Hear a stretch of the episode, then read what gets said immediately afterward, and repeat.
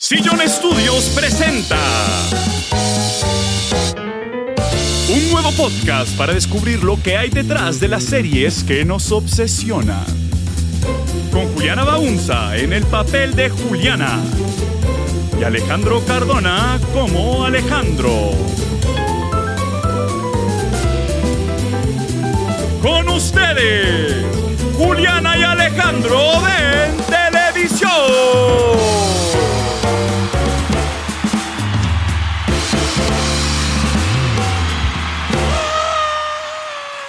Bienvenidos a Juliana de Alejandro en televisión. Este es un podcast donde hablamos de las series que habitan nuestras pantallas, cómo llegan a ellas y lo que pasa una vez escapan al otro lado. ¿Qué pasó? Tenía un eruptito. Ah. Yo soy Alejandro Cardona. y yo soy Juliana Baunza. ¿Cómo estás el día de hoy, Alejandro? Estoy muy bien, Juliana. Llevo como horas y horas de, de delirio investigativo. Estoy preocupada, estoy muy preocupada porque este episodio tiene de notas, tienes 17 páginas. 19. No, yo quiero irme a mi casa temprano. Entre cuando te dije cuántas páginas tenía y ahora escribí otras dos Te páginas. de odio. Yo quiero irme temprano a la casa, Alejandro. Porque este episodio, Juliana, empezó como una pregunta que hizo tu mamá. Sí, en tu Patreon, en tu Sí. Discord, al- algún punto les preguntamos como, ¿de qué quer- querrían saber? Y Jenny dijo, ¿cómo funciona todo eso de escoger dónde se graba una serie? o sea, como cómo eligen la locación Sí. de una, un programa de televisión. Exactamente, como. ¿cómo funciona esa mondada? Ok, Y yo como, ah, voy a empezar a investigarlo. Y- ok. Y, en el transcurso de investigar esa pregunta, empecé a tener otras preguntas como mucho más filosóficas y mucho más grandes. Porque no me sorprende. Eh, Sí, exactamente. Porque tú me dijiste como, haz un episodio sencillo. Yo dije, listo, voy a hacer el de locaciones. Alejandro, haz un episodio que te puedas armar en dos días, rapidín, que salgamos rápido a grabarlo. Cortea 19 El, páginas el después. meme de, el meme de Charlie Day apuntando a la red Ay, basta de Dios. conspiración transnacional que involucra al Departamento de Estado de los Estados Unidos, Estamos así en este eh, a. Corea del Sur y a la empresa de telecomunicaciones de Arabia Saudita.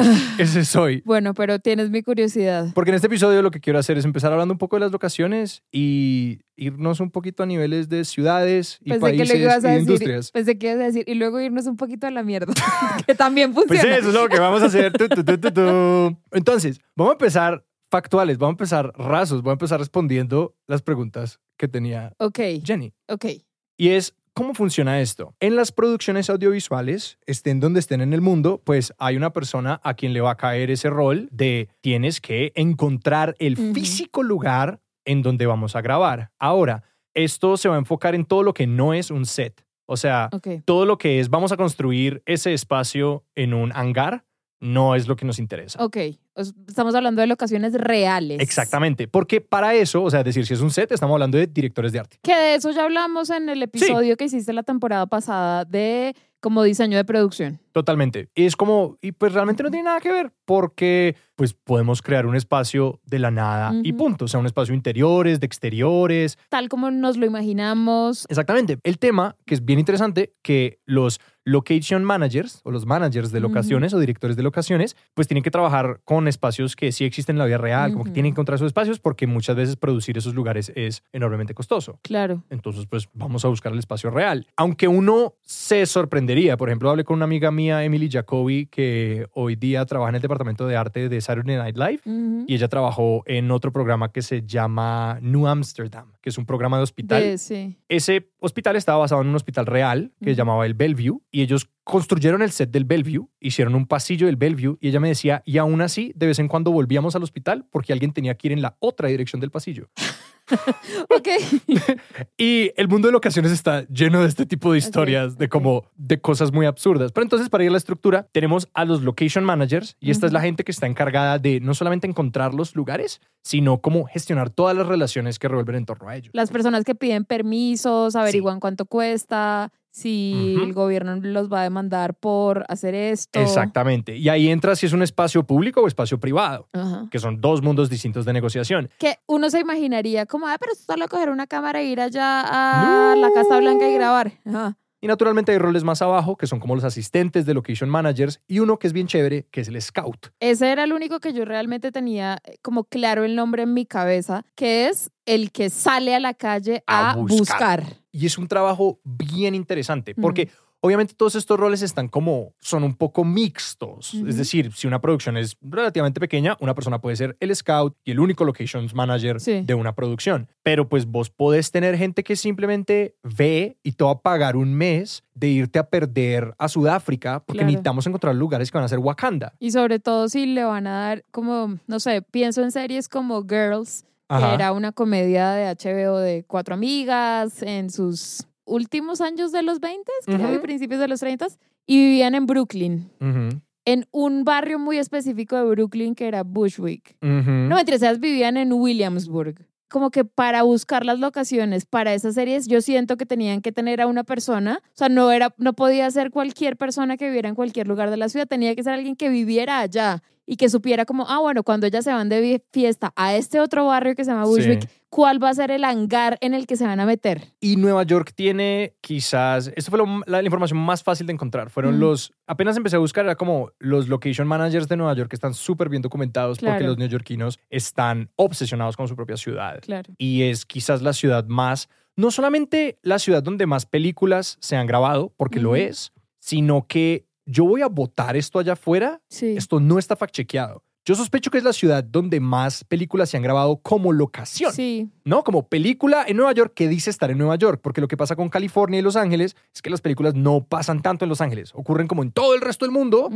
si es necesario, pero se grabó en Los Ángeles. Entonces Nueva York tiene esta extraña confluencia como lugar donde se están grabando las películas allí y se supone también que están pasando allí. Entonces es una ciudad que constantemente se está representando a sí misma Sí. y ha dado pie a que existan, y voy a compartirles esto en el newsletter, hay una crónica muy bacana del New York Times que simplemente tom- dejaron que la gente le hiciera preguntas a un location scout y de ahí saqué harta información eh, para este episodio. Y es gente que conoce esta ciudad demasiado bien, porque Mm. además una cosa es conocer el espacio público de una ciudad y otra cosa es conocer muy bien los apartamentos que hay adentro Claro. había otro eh, location scout que comentaba cómo él posiblemente era la única persona que había entrado a tantos apartamentos neoyorquinos. El Sí. tipo decía, yo puedo entrar a cientos de apartamentos para solamente una producción. Yo veo Mm. miles de apartamentos en un mes. Yo he visto cientos de miles de apartamentos e interiores neoyorquinos, Wow. que es lo que la gente no puede ver. El tipo decía, yo tengo 400 mil fotos solamente en digital del índice que yo voy construyendo de estas locaciones. Y esto es solamente como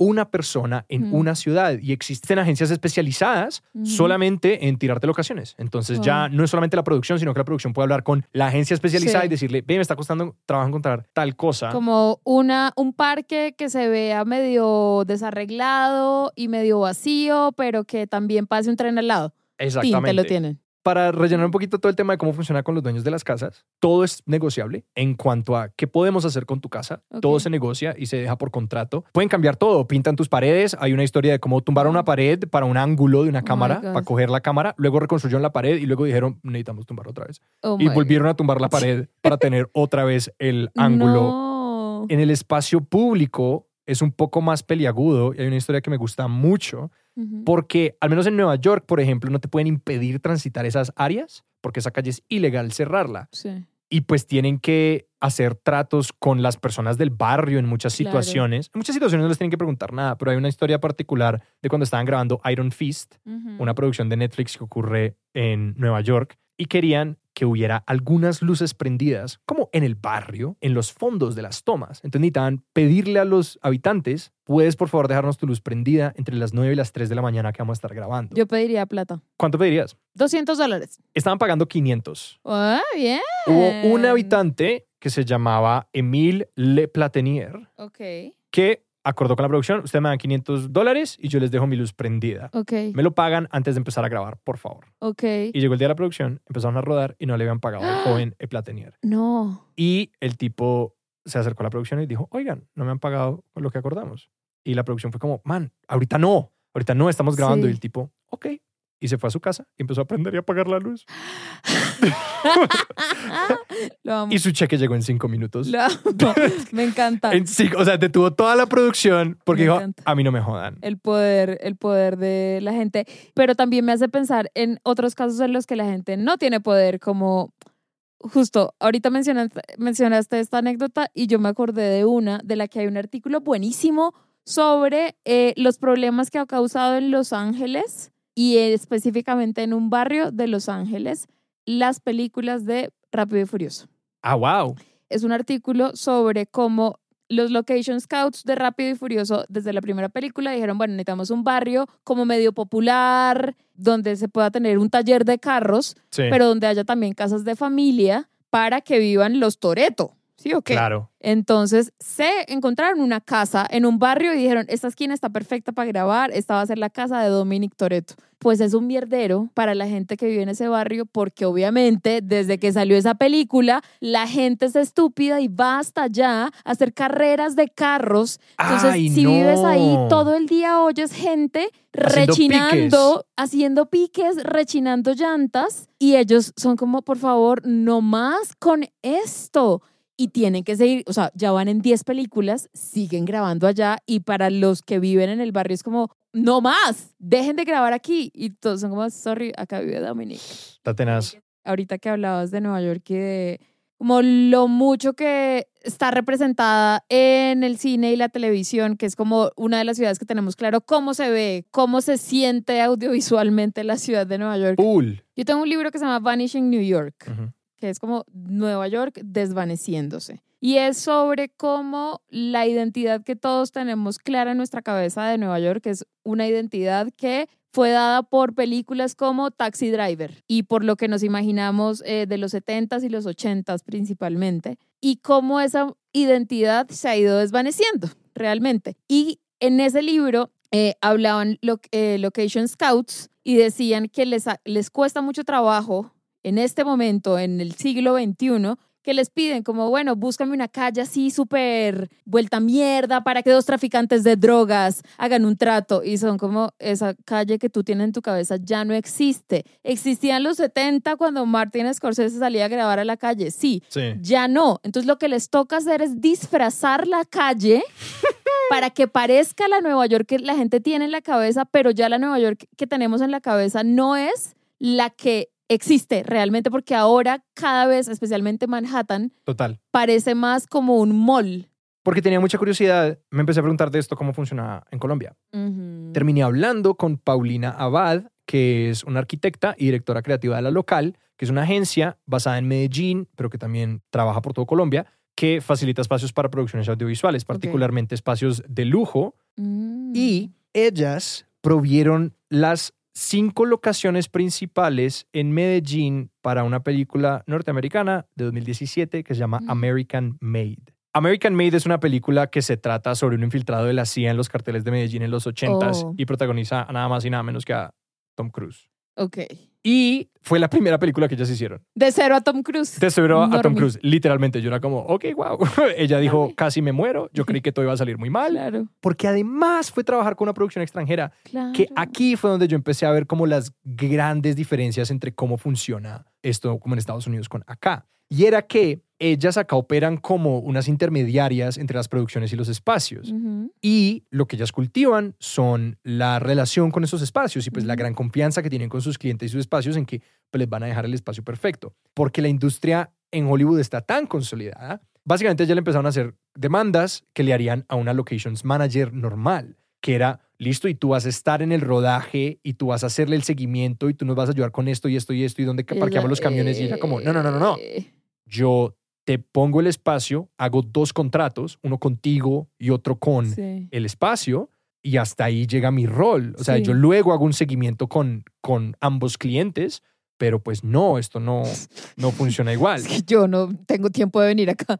Y la parte linda, hablando de como esas imágenes que pueden ser tan impuestas de qué es Colombia y qué es Medellín, es que cuando llamaron a Paulina, por imágenes las, las contactó y les dijo, van a grabar esta, esta película en Colombia, necesitamos unas locaciones en Medellín, denles un tour. Entonces vinieron los productores, ellas las, las llevaron de tour por un montón de locaciones y haciendas hermosas y la producción desapareció. Y ellas dijeron como, ok, lo hicimos Ok, súper mal, lo odiaron todo. Y cuando de nuevo contactaron a las personas, les dijeron, no, no, no, es que están reescribiendo la película para ajustarse mejor a lo que ustedes les mostraron. Ok.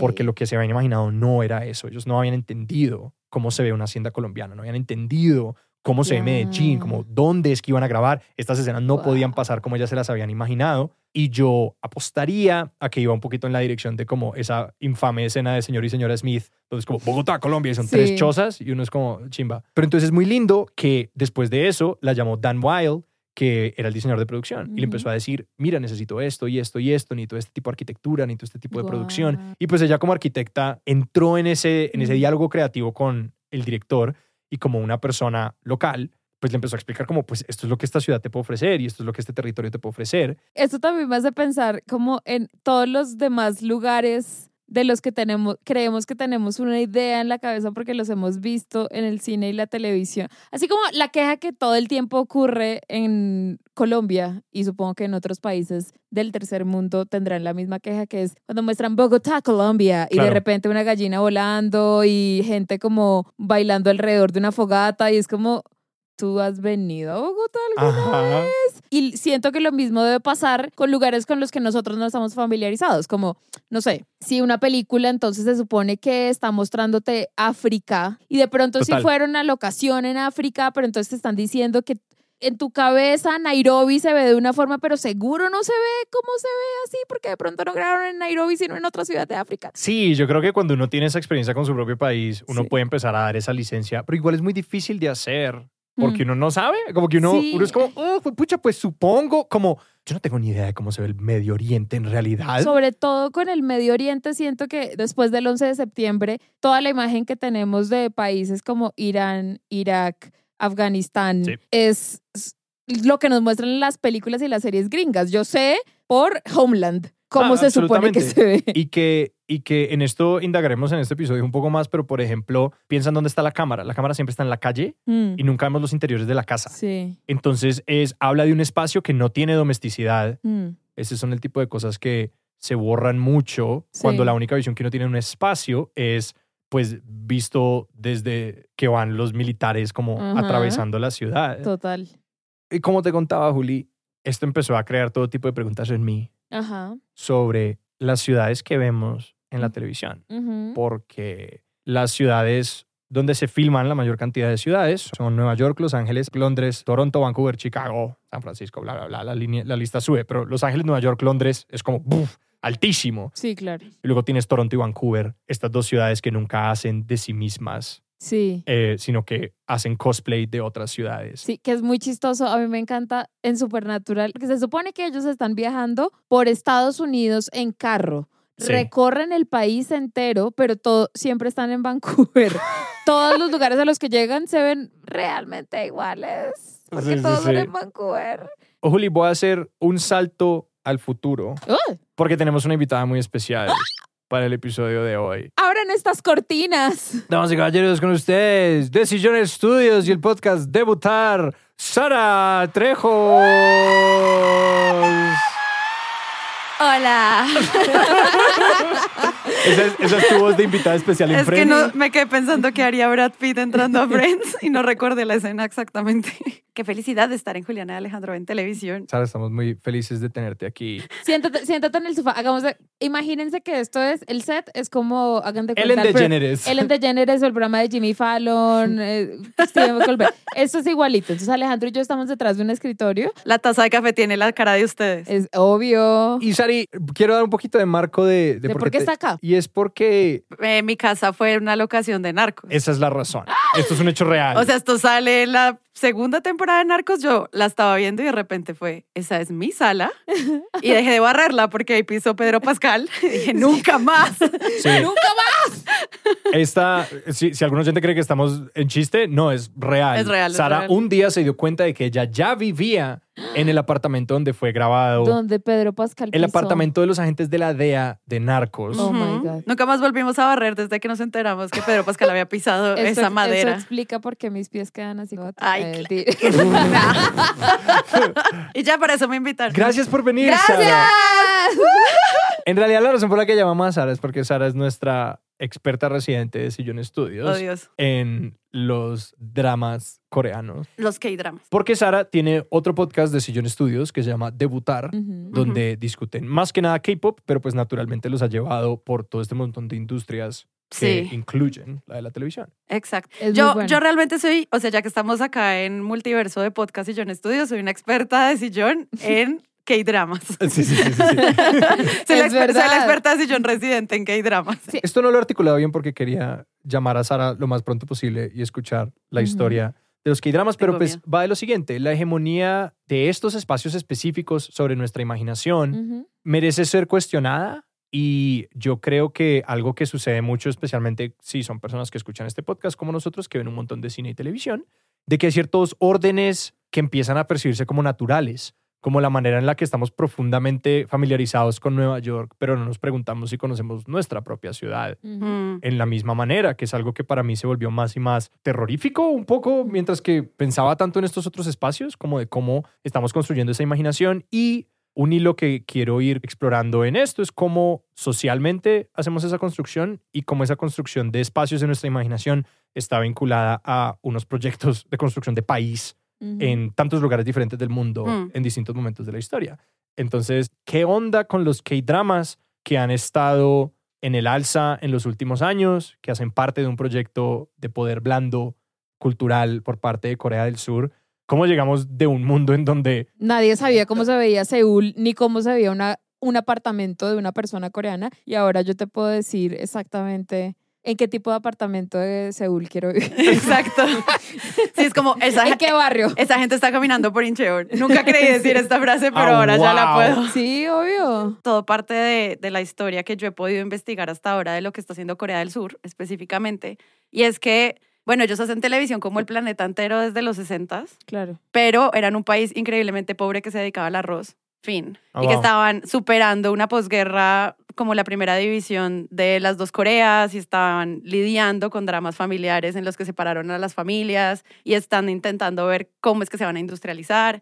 Tienen un general que en este momento está tratando de hacer inversiones desde el Estado para el fortalecimiento de Corea, que es el, el Estado desarrollista, que es como una inversión gigantesca en volvernos industriales, pero no sabiendo cómo hacerlo. wow, Entonces están viviendo todo esto, entonces ahí la televisión, o sea, si alguien me dice, los dramas son de los 60, sí, pero piensa que era otro tipo de sociedad. Ok. Realmente esta conversación arranca como en los 90, pero es gracias a una crisis financiera horrible que ocurre en 1997 que esta conversación vuelve a ser relevante otra vez. Y es que cuando ellos están quebrados como país, piden una serie de préstamos al Fondo Monetario Internacional para rescatar una democracia que está saliendo y que se está fortaleciendo como después de que termina esta etapa del Estado desarrollista. Ahí empieza la conversación sobre el poder blando. Sí, como que antes no era tan importante porque estaban viviendo unas etapas, obviamente de fortalecimiento, tenían música, obviamente tenían pop, obviamente tenían todo esto, pero no era una política de Estado. Ya es a partir de la crisis de 1997 en que esta conversación empieza a ser interesante para nosotros. Por eso la televisión que nosotros vemos de los 80s, pues nos llega más desde Occidente y por eso esto se siente más nuevo, porque pues realmente empieza a implementarse en el 2001. Eso me parece muy interesante porque en el 2001 el Estado, ya como un poquito más fuerte, empieza a darse cuenta que no puede controlar todas las industrias, sino que tiene que trabajar de la mano de otras industrias culturales, otras industrias tecnológicas y a implementar eh, como un crecimiento nuevo. Ok. ¿Cómo Y- generar una alianza con los privados y Sí, las industrias? Porque antes lo que hacían con los privados era que les daban como toda la plata del mundo. Ajá. Y la gente era como, pero ¿y nosotros?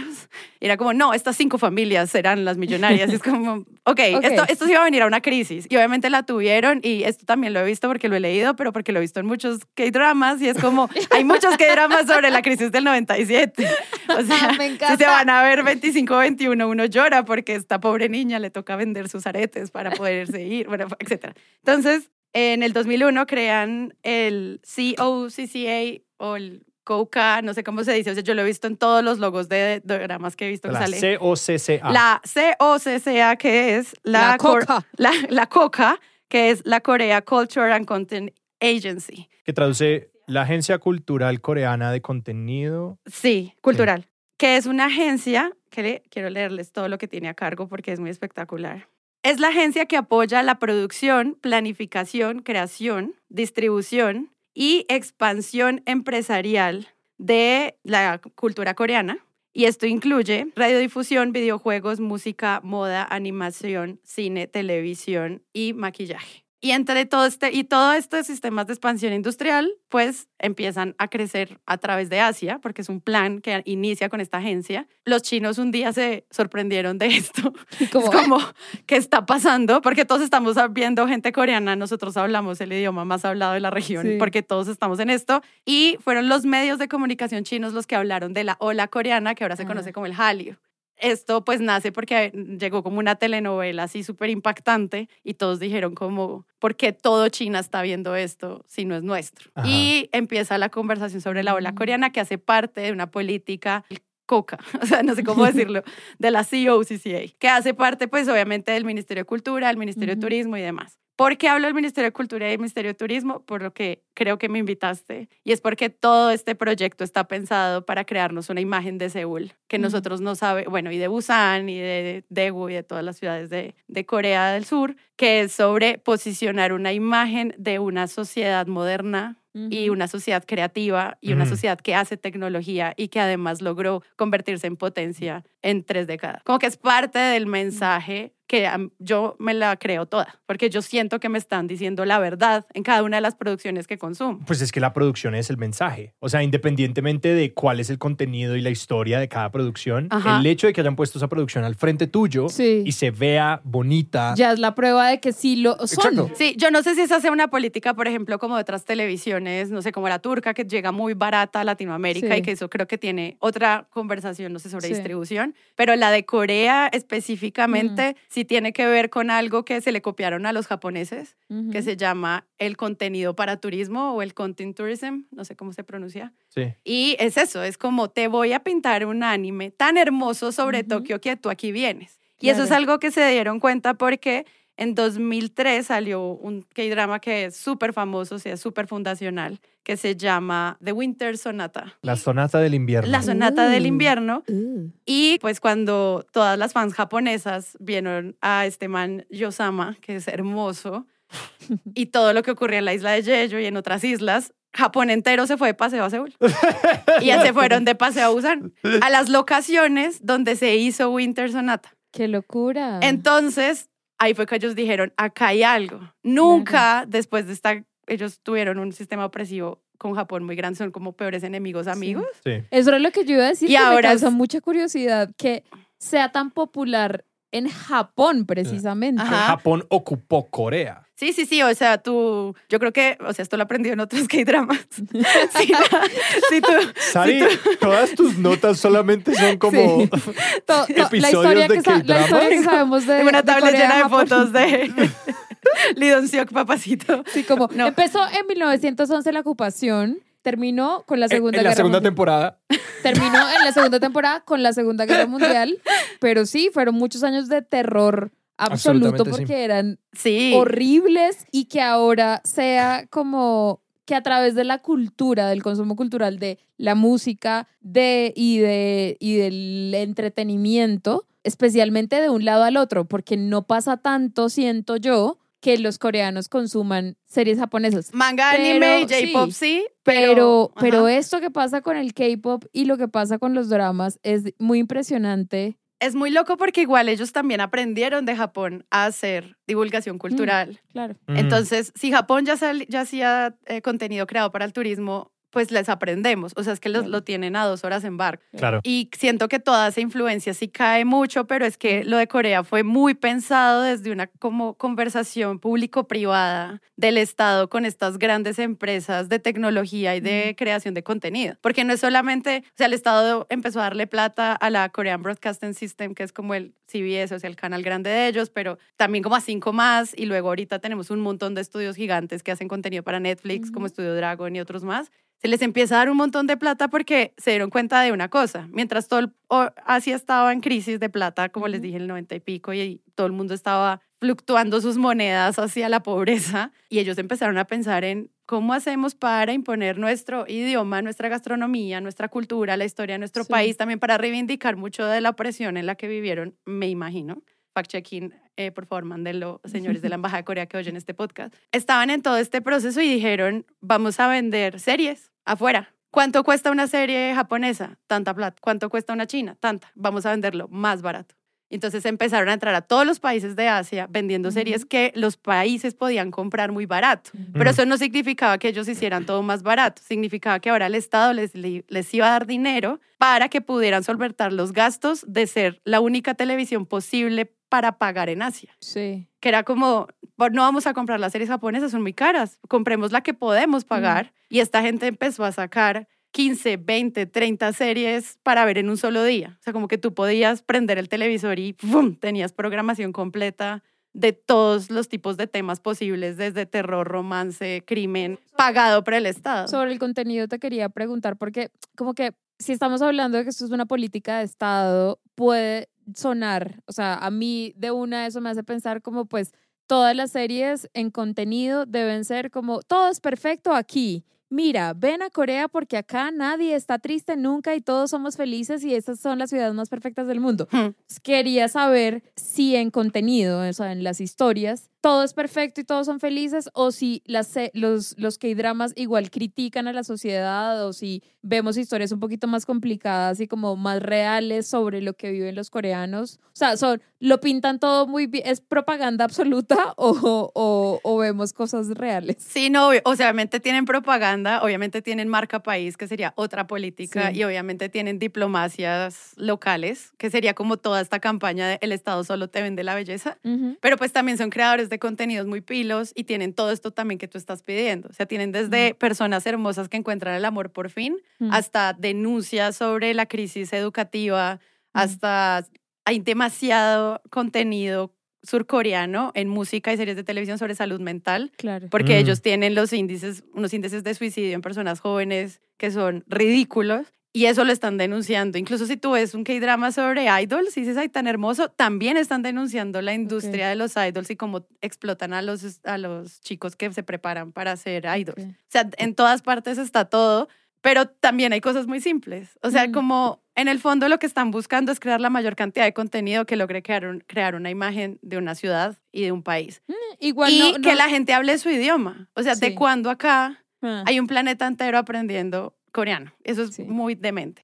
Escuchándote hablar, Sari, yo tenía, de nuevo, tengo como 80 mil páginas de notas. Oh my God. Gracias a Dios. Y me estoy dando, y me estoy dando cuenta de que el paralelo no es el que yo creía, porque yo lo que tenía preparado, básicamente quería complementar Corea con Turquía. Yo quería Yeah. hablar sobre el sultán. Y Mm. yo- ese sí lo investigué.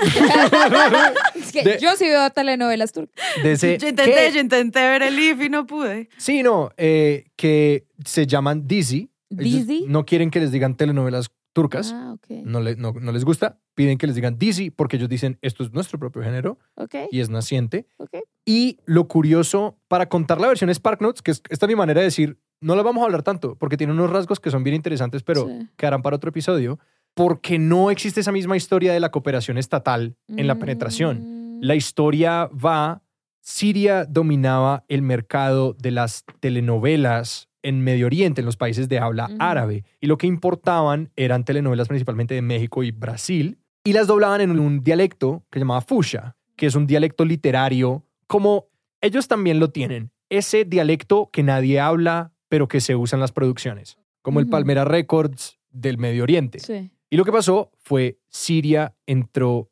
en crisis claro. y al mismo tiempo una compañía en Arabia Saudita que se llama MBC cogió los dramas turcos y los tradujo en sirio. Oh. Entonces le pegó exactamente al dialecto que hablaban todos y se, llen, se teteó esa vaina. O sea, Oh. se llenó el Medio Oriente de las novelas turcas y ahí Pero empezaron esto a viajar. todo eso es iniciativa privada. Todo esto es privado. Y de hecho, ahorita que se está Mm. dañando es que está, inter- es que está interviniendo el príncipe. Mm. Mohammed bin Salam intentó comprar MBC ya todos estos años después, porque Sí. esto es en el, como en el 2001, cuando Siria entra en crisis. Ahorita, hace un par de años, el príncipe intentó comprar MBC y acabó la transmisión de las novelas turcas para países de habla árabe desde MBC. Pero pues la penetración de, de esto ya había como pues ya había empezado a llegar a estas naciones latinoamericanas. Las telenovelas turcas son, son el segundo país que más exporta televisión en el mundo después de Estados Unidos. Uf. O sea, los turcos exportan televisión como demasiado. Impresionante. Pero yo quiero saber, o sea, no sé, quienes vean telenovelas turcas, escríbanos en arroba Juli y Alejo 20 eh, porque yo de eso sí no sé nada. Como que la imagen que yo tengo de las telenovelas turcas es que, no sé, las ponen en la peluquería ahí de fondo, pero no sé si pasa lo mismo que con los K-dramas, que es que como que te vuelves fan de los actores, te sabes como me gustan más los K-dramas de este estudio que de este otro, sí. No sé si eso pasa con las novelas turcas o es solo como llega la telenovela y la veo, pero no me sé el nombre de nadie. Yo lo que veo ahí es que es muy distinto porque los K-dramas están diseñados para sistemas de producción de 10 meses, que hace que hayan creado algo súper organizado en torno a 16 episodios. Ok. Do- 8, 12 o 16 episodios, dependiendo también de la financiación, y se acaba. A mí, algo que me encanta de los K-dramas es que a duras penas uno de cada 30 tiene una segunda temporada. El resto te lleva por un hilo Y tanto así que uno ya puede decir del 1 al 6 es la presentación del universo, del 6 al 11 Ok. es la enamoramiento, capítulo 11, por Dios, uno siempre llora. Y luego hay como todo un drama hasta que va hasta el 16. Ok. Y eso ya está hecho. En, los, en lo que yo he visto de lo que hacen los turcos es extender una historia simple que podría estar en 16 episodios en infinito. como más telenovela latinoamericana. Y como esto está, esto está condensado, al final lo que terminas viendo en los temas turcos es que tú puedes dejar de verla, como tú acabas de decir, Sí. y no te vas a perder de la historia. Mm. Con los K-dramas deberías poner un poquito más de cuidado y ya pues con series un poco más complejas y hay que leer como con todos los diálogos. Y es un modo distinto de ver, o sea, es una telenovela que te va a acompañar toda la noche, Mm. porque son producciones que típicamente duran entre hora y media y dos horas. Todas tienen un soundtrack original, pueden tener hasta 50 personajes principales. O sea, son películas de dos horas y tienen 140 What episodios. the fuck? O sea, son unas cosas muy locas. Y algo que es interesante como nuestro interés de como las imágenes, No. se graban Exacto. típicamente en pesadilla. locación, en locación en el distrito histórico de. Estambul y usan estudios solamente si les toca. Y sí, o sea, una palabra que surgió muchísimo en las entrevistas que está leyendo sobre las telenovelas turcas, la, la frase cenicienta aparece bastante. O sea, ellos dicen como un escritor en particular dijo, nosotros contamos Cenicienta dos veces al año en la televisión turca. Una vez es una mujer de 45 años que tiene madre soltera y tiene Es un el hijo tropo. es el tropo, o sea, es como Sí, estamos sí, contando unas historias increíblemente básicas e historias que también son muy diferentes Mm. a Hollywood, o sea, son Claro. historias donde son valores muy conservadores, que creo que es algo que comparten con los K-dramas, no tanto como en un conservatismo como conservatismo duro, porque Turquía es como este punto, este, este, este punto de pivote entre Europa y Asia Mm. Total. eh, y el Medio Oriente, que como que tienen todas las libertades, pero un cierto conservatismo, que por ejemplo no se besan en el primer episodio. No tienen tanta como acción, como de bala y todo esto, que es algo que en las entrevistas, leyendo de pues, distintos públicos reaccionando a estas telenovelas, que eran como las cosas que señalaban que apreciaban mucho. Además que siento que visual, o sea, no sé, me ha pasado un par de veces que llego a la peluquería y están viendo una telenovela y yo pienso que es una telenovela latinoamericana, Y son turcos. pero resulta que son turcos. Entonces como que fenotípicamente Y son todo el, bellísimos. todo el mundo es divino, primero que todo, Sí. pero todo el mundo podría ser como que de cualquier Sí. lado, como por cómo se ven, podrían ser de cualquier lugar del mundo. Entonces, como que si la ves en Europa, podrían ser europeos. Si la ves en Latinoamérica, podrían ser latinoamericanos. Los coreanos es como, yo soy coreano. Sí, exacto. No es como, no te cabe duda de dónde soy. A mí no me vas a confundir con sea. Total. Pero me encanta esto que dices de ser conservadores, porque es muy gracioso que lo de lo conservador se sienta más como en las relaciones interpersonales y la sexualidad, que en algunos, no en todos, algunos, o los famosos que hay dramas es más porque llevan la atención hacia el capítulo 6, porque de nuevo esto es un formato. No es tanto de mojigatería, sino de suspenso, Claro. que es parte, eso es- yo siento que eso es Mm. distinto. Total. En cambio, los turcos es como, no, pues no se tocan, pero sí voy a matar a mi hermana por no casarse con... Es como, a mí eso me parece un poco más violenta. Es como, es como, no puedes besar a nadie, pero sí puedo matar a mi propia hermana con mis propias manos. Normal. O sea, es como todo Pero un tema. sientes que, o sea, o leíste si con las novelas turcas está pasando lo mismo, haya explotado el turismo en Turquía porque la gente dijo, uy, vi telenovelas turcas, qué ganas de ir a Turquía, como si pasa con los que dramas que uno es como, "Nece- de esta década no pasa que yo vaya. No tengo el dato de cómo, cómo ha impactado el turismo, Sí. pero digamos que el hecho de que estén exportando tanta televisión ya Sí. habla de un impacto económico muy Claro. directo. Y, precisa, y la prueba grande, por ejemplo, es decir, hay cooperación estatal. Hay algunas novelas que tienen el apoyo del Estado y que el Estado supervisa muy de cerca, pero Tayyip Erdogan, el primer ministro muy autoritario de Turquía, Ajá. detesta al sultán. No le gusta, el tipo la intentó Ah. hacer ilegal. El tipo intentó pasar una ley para prohibirla, porque muestra a un sultán del... De, de- de- Ah, es como de época. de- ajá, el sultán es una, Ah. es una época y muestran a un sultán que es como alcohólico y mujeriego. Uh. Y él odia eso, como que para, no es suficientemente conservadora para él, como Ya, que no ya. tiene los valores que él quisiera que se reflejaran en la historia de, de Turquía, mientras que él sí tiene otras DC que apoya, que pues muestran una Turquía que se alinea más con el proyecto de Estado. Mm. El proyecto de Estado que me recordó Sari narrándonos esta historia eh, de Corea del Sur es el de Hollywood Sí.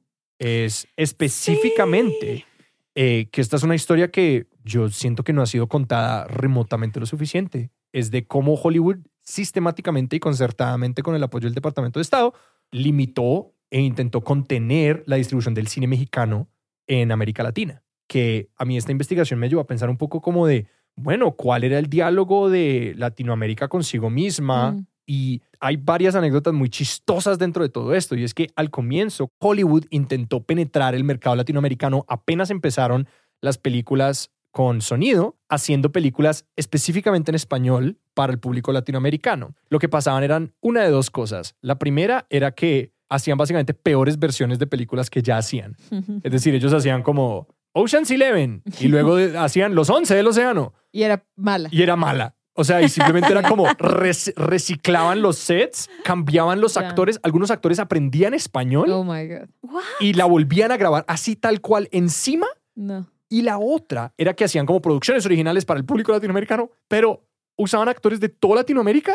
Entonces tú te no. imaginas, alguien hablaba argentino y el otro hablaba en español de España y el otro No. hablaba en español eh, de Cuba Sí, no. Y se suponía que estaban en el mismo lugar. No, Entonces era como un texto completamente ilegible. Muy hecho por gringos. Muy hecho por gringos. Y lo que empezaron a hacer fue que empezaron a apoyar la industria del cine mexicana y desarrollaron muchísimo la industria del cine eh, eh, mexicana durante la Segunda Guerra Mundial porque era el aliado que les podía colaborar. Y apenas acaba la Segunda Guerra Mundial, el Departamento de Estado de Estados Unidos tiene unos memorandos que se pueden rastrear, que se pueden leer, donde hablan de cómo deberíamos buscar limitar eh, la- como el cine mexicano y la distribución y ta, ta, ta, porque pues ya el proyecto se volvió, no, penetremos con nuestro producto Mm. porque Estados Unidos controlaba la cinta fílmica, le empezaron a limitar más y más lo que exportaban a naciones de Latinoamérica, o sea, literalmente impidiéndoles grabar cine, eh, iniciando todo tipo de prácticas. O sea, México tenía un consumo increíblemente robusto. O sea, el cine mexicano era 40% de lo que se ponía en las salas, pese a ser solamente el 15% de las películas.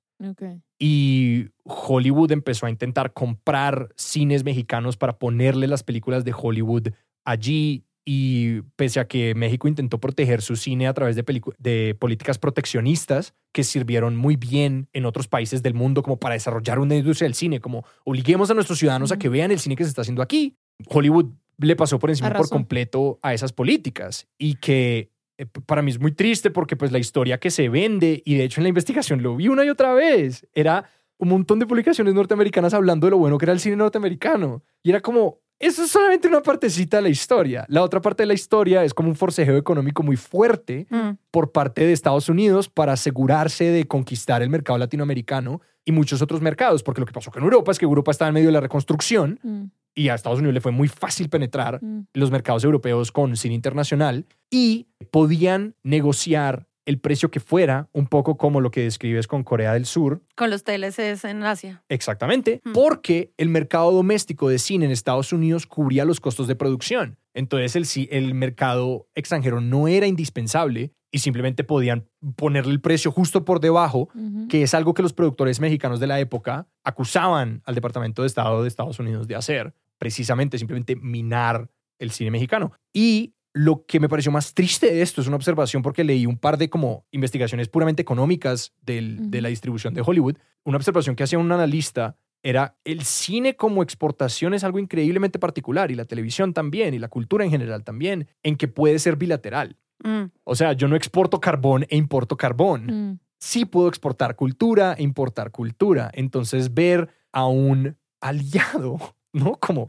Mm. México y Estados Unidos en países alineados aún lo son, Mm. aplastar una industria del otro para pues avanzar su propio proyecto nación y su propio proyecto de como de poder cultural es muy deprimente cuando ese periodo de la posguerra se vio marcado por una caída estrepitosa de la calidad del cine mexicano porque no podían competir y no pudieron invertir el dinero que necesitaban invertir en su industria del cine para como mantener produciendo la calidad que lo hacían. Películas como Río Escondido y María Candelaria, si les produce curiosidad ese periodo del cine, son excelentes porque es justo antes de que. Estados Unidos cerrara la llave. No, y hasta ahorita esto suena como algo del pasado, pero creo que es súper reciente los ajustes de la ley de filmación en Colombia para el acceso a locaciones, para el equipo, para el trabajo como de mano de obra local. Eso está regulado muy nuevo ahora para que hayan, haya cine colombiano en las salas.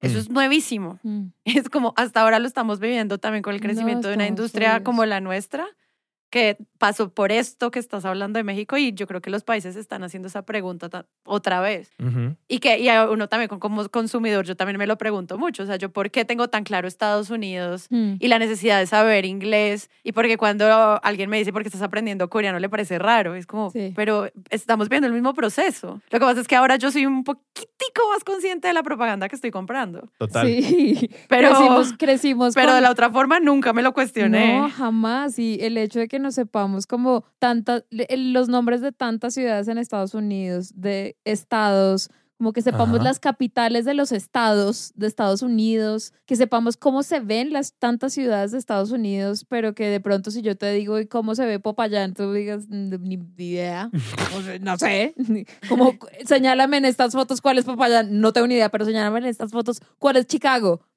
Chica, ¿Cuál es La tengo, la tengo no? clarísima porque me vi todas las temporadas de ER, ¿sí? Ajá. Como que, como que crecimos con esa propaganda metida hasta en la sopa desde chiquitos y no éramos conscientes. eh, y ahorita, cuando me pasa mucho, eh, como escuchando K-pop, como, pero de todo esto es que te están metiendo propaganda coreana. Sí, pero igual es lo mismo cuando escucho y veo cosas gringas. o sea. Absolutamente. Solamente que es como una guerra que ya ganaron, ¿no? Como que por mucho tiempo han sido victoriosos en esta guerra. Sí. Y estamos viendo un momento de la historia donde pues la hegemonía de Estados Unidos cultural se está viendo cuestionada y creo que eso es parte de lo que Mm. lleva a este tipo de conversaciones, ¿no? Mm. Como que es cuando llega Corea, es cuando llega Turquía, es cuando Mm. llegan todos estos, estos productores que uno empieza a decir, oye, ¿y esto dónde estaba? ¡Momento! un, momen- un momento, espera justo allí. Que, que sí, claro, que uno se empieza a preguntar estas cosas. Y, y lo que mencionas, o sea, la inversión de, de, de cine, aquí hablé con Simón Ramón, que es un productor creativo y content manager con maestría en negocios internacionales de Oh London. Film School y la Universidad de Exeter, con más de 15 años de experiencia en diversas producciones cinematográficas. Tan chévere. él, él- él- Wow. él trabaja y también dijo, diles que soy un bacán. Eh, Trabajo desarrollando contenido, sí lo es, en Paramount Global Latam para Colombia y ha sido jurado para el Fondo de Desarrollo Cinematográfico. Ok. Eh, Leíste todo su IMDb completo. Sí. Sí, sí. Y pues sí, o sea, es una persona que tiene mucha experiencia en desarrollo, entonces le pregunté un poquito como, explícame qué onda todo esto.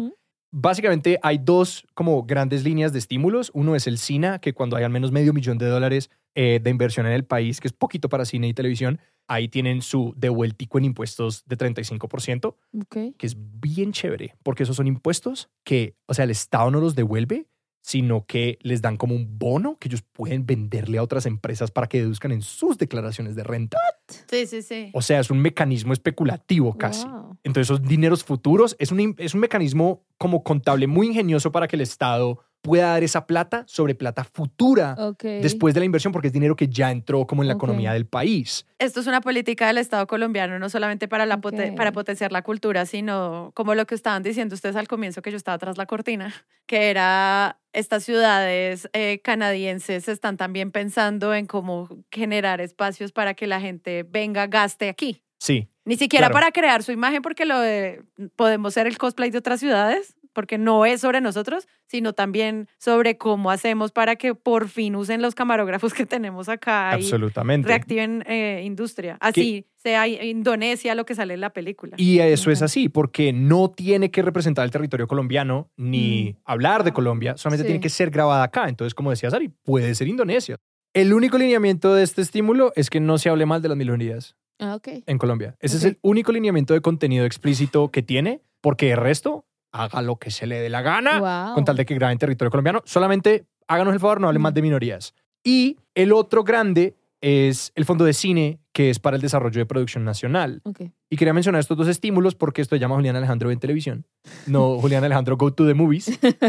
Eh, van al cine. Es que ese será nuestro próximo podcast. Porque a mi parecer hay un hueco en el- la televisión. Hay un hueco en el, en, en- en el desarrollo de televisión colombiana desde la producción nacional. Porque pese a que desde el cine se puede estimular las coproducciones como desde el extranjero, hay como un hueco y es que básicamente como nosotros tenemos dos grandes canales nacionales que controlan la producción de televisión a territorio nacional, eso todavía está muy limitado, pero Simón me estaba contando de que hay un estímulo que no está tan desarrollado porque es muy nuevo y no está consagrado en ley, o sea, es una cosa que está como a nivel de ministerio, que sale desde el MINTIC, que es el Ministerio de Tecnologías de la Información y las Comunicaciones, y pues básicamente es dinero que está específicamente destinado hacia la producción para televisión, historias desde acá. Y eso me Ah. parece súper interesante porque no, de nuevo, no es una conversación sobre la, la cultura, el Ministerio de Cultura, sino otra vez turismo y ahora tecnologías de la información. Mm. Y eso es como, bueno, estás entendiendo por qué al, pues, el, el Hollywood colombiano. O sea, como, Sí. ¿Será que ahora una ola colombiana? no se van a dejar, no se van a dejar. Sí, o sea, nos estamos dando garra. Pero al menos es eso, bueno, si van a abrir cines, pasen pelis colombianas. Si vas a crear un sistema de broadcasting en el país, pasa televisión nacional. O sea, como que hayan regulaciones para todas las plataformas que involucren la creación local, porque sí es importante la representación al Mm. final. O sea, yo creo que Argentina es la locación de chiquititas. Mira, antes- mira, hay un dato que casi nadie sabe y es que antes de chiquititas, Argentina no existía. Fue un país que crearon Eso es un set. para, exacto, fue un set que crearon para chiquititas. Funcionó tan bien que lo dejaron. y, ahí, ahora, y ahora existe. y ahora hay un país Sí. votando. Y hacen otras series también, pero, pero realmente nació por chiquititas. Sí, era la casa de chiquititas y la cancha de fútbol de cebollitas. Y ya. Eso es. Argentinos, escríbanos a Julia Alejo en TV con sus quejas. Muchas Con, el- gracias. con un mapa. Juliana, Señor. Sara, eso es todo lo que tengo para hoy. Ay, me encantó. Me pareció muy inesperado. Pensé que esto iba a ir por otro lado y terminamos en lugares del mundo que... En, geoloca- en, en geopolítica. Sí, maravilloso. Sí, o sea, es que para mí de, de esto vino toda la conversación, que era Mm. siempre, y creo que es una pregunta que yo me he hecho mucho haciendo Julián Alejandro en televisión, es como yo porque estoy hablando tanto de los gringos. Sí, como sí, yo porque sí, estoy sí. hablando tanto de Atlanta y de Georgia Sí, y de sí, Nueva sí. York y de todo esto. Y es como, pues sí, es decir, en cierto sentido es, es, es, es una guerra que ganaron Mm. y conquistaron nuestra imaginación, Mm. pero creo que asimismo lo chévere es que como que no, no tiene que estar ganada eh, la guerra, la guerra es blan- del poder blando para que nosotros nos demos a la misión de buscar otras cosas. Y para yo decir cómo la investigación de este episodio ya ha cambiado como mi, mis maneras de ver un poco es que terminé viendo como unas listas del cine, de como lo mejor del cine colombiano del 2022 y yo era como, Mm. ah, güey, qué yo soy una boleta, yo no he visto nada de esto. Una camiseta que diga. Eh, sí. Eso me hace pensar mucho en una conversación que también creo que tuvimos en la primera temporada un poquito, que era de, claro, esto, eh, ¿por qué consumimos tantas series gringas, tantas series británicas? Y como de lo consciente que soy de el poco consumo de otros países que tengo, como por qué no he visto tantas series francesas, por qué no he visto tantas series, solo se me ocurren como países europeos, pero por qué no he visto series de Sudáfrica, porque no he visto series de más series japonesas, porque no he visto más series brasileras, porque todo tiene que ser gringo. Entonces, como que ponerse en la tarea, cuando uno se quiere quitar un sesgo de la cabeza, le toca al principio forzarse a hacerlo. Total. Como, ok, bueno, voy a- me dieron ganas de empezar una nueva serie. Mi impulso, que yo creo que es natural, pero no es natural porque me lo han alimentado desde que estoy chiquita a punta de propaganda, es ver una nueva serie gringa. Pero Sí. de pronto la tarea puede ser decir como, eh, no, un Mm. momentito, voy a hacer el esfuerzo de ver otra cosa distinta que de un país del que nunca haya visto ni mierda, para conocer nuevas series y agregar al mapita de lugares para visitar. Sí, literal. ¿Y Sari, quedas con ganas de algo más? Tú has diversificado montones tu consumo y sigues como en la travesía. No que de- vaya, ella solo ve series coreanas. No, no, no. Yo, o sea, yo empecé por el anime, claramente, que, o sea, mi ingreso al mundo oriental es la televisión japonesa animada, que Sí. es espectacular. Y de ahí uno pasa a Corea, que es infinito. Lo que les digo, o sea, si desde esa época estaban haciendo 15 series al día. Esto ahora es como infinito. O sea, ya, yo ya sumé otra plataforma a mis pagos para poder consumir solo streaming ¿Cómo se llama? Vicky. Yo pago Viki. Pero Vicky te da otra oportunidad, que es bienvenidos a China, Ah. bienvenidos a Tailandia, Ah, bienvenidos a Vietnam. Maravilloso. Eh, y eso es una maravilla porque además son idiomas preciosos, que hay gente que habla distinto y casi todos son guapos. Entonces, ha sido como como, ha sido toda una exploración también hacia eso, como obviamente yo sí estoy comprando lo que me vende Corea del Sur, pero me la paso viendo otros países asiáticos y ahora pues si yo no planeo un viaje a Bangkok pronto me va a dar un ataque. O sea, si Singapur no es mi Sí. próxima meta. Entonces, Sí. y siento que eso es lindo porque te abre las posibilidades y también, no sé, hace poco tuve la posibilidad de compartir con periodistas de Nigeria Ujú. y ellos también tienen una producción cinematográfica y de series gigantesca y es Wow. como yo no sé nada, Nada. de nada de la televisión y del cine africano. Entonces es todo un tema. Sara, muchísimas gracias por Ay, acompañarnos me encanta hablar hoy. De esto, por favor. Sígame invitando. Bueno, está bien. A Sara la pueden encontrar, si quieren indagar más en el mundo de, de la cultura coreana, el K-pop, eh, la pueden encontrar en otro podcast de Sillón Estudios que se llama Debutar. Buenísimo, Bueno, espectacular, Lo pueden maravilloso. encontrar en donde sea que encuentren sus podcasts. También Sara dirige Presunto Podcast, que es un análisis de crítica de medios y es la productora de expertos de Sillón. Si no conocen ese podcast, Sara es la reina de los podcasts. Solo me faltaba venir acá. Ya, ajá, ya parece. Qué Ya. felicidad. Tienes todas las gemas del infinito en tu Guarda ese bingo. ¿Qué estás, qué estás haciendo? Estoy aquí chuleando mis éxitos en la vida. Y no me quiero quedar sin agradecerle de nuevo a Simón Ramón por todo lo que me contó sobre los estímulos del cine y de la Mm. televisión en Colombia. Y de nuevo a Paulina Abad, nuestra directora de locaciones, que Slash arquitecta, slash, sí, slash. es la- como la persona más increíblemente posicionada para encontrarte un lugar hermoso. Eh, el trabajo de ella lo pueden encontrar en arroba lalocal.col En Instagram y ahí pueden ver como el tipo de locaciones con las que ella trabaja. Bueno, a nosotros nos pueden encontrar en nuestras redes sociales, en todas las redes sociales como arroba julialejo20b. Pueden además seguir nuestro newsletter, donde Alejandro va a poner los links de todo lo que les quiere compartir muy hermosa y ordenadamente en julianaalejandroventelevisión.substack.com. Me quedé sin aire diciendo esta URL tan larga. Es, lo logramos, el enlace más largo del mundo. Uf, por y Dios. la próxima semana vamos a tener un episodio especial porque para tener un poquitico más de tiempo para preparar episodios, investigar, vamos a hacer una sesión de preguntas. Entonces, Sí, básicamente, pregúntanos lo que sea. absolutamente todo lo que quieran. Pregúntenos lo que sea de este proyecto, de la televisión, de nuestros gustos, de sus opiniones, de las nuestras. Todo se vale. Eh, nos pueden escribir de nuevo a Juli Alejo 20V en las redes sociales o Juliana y Alejandro Ventelevisión arroba gmail.com. Si quieren saber cuál es el, el olor favorito de Alejandro, pregúntenlo. Por ahora, Ernesto, haz lo tuyo. Juliana y Alejandro ven televisión es un podcast de Sillón Estudios producido por Paula Villán. Producción ejecutiva de Sara Trejos y escenografía por Leslie Guzmán. Nuestra banda la dirige Juan Esteban Arango. Yo soy Ernesto Benguechea y para ustedes, querido público, buenas noches. Lucille Ball and Desi Arnaz will be back next week at this same time.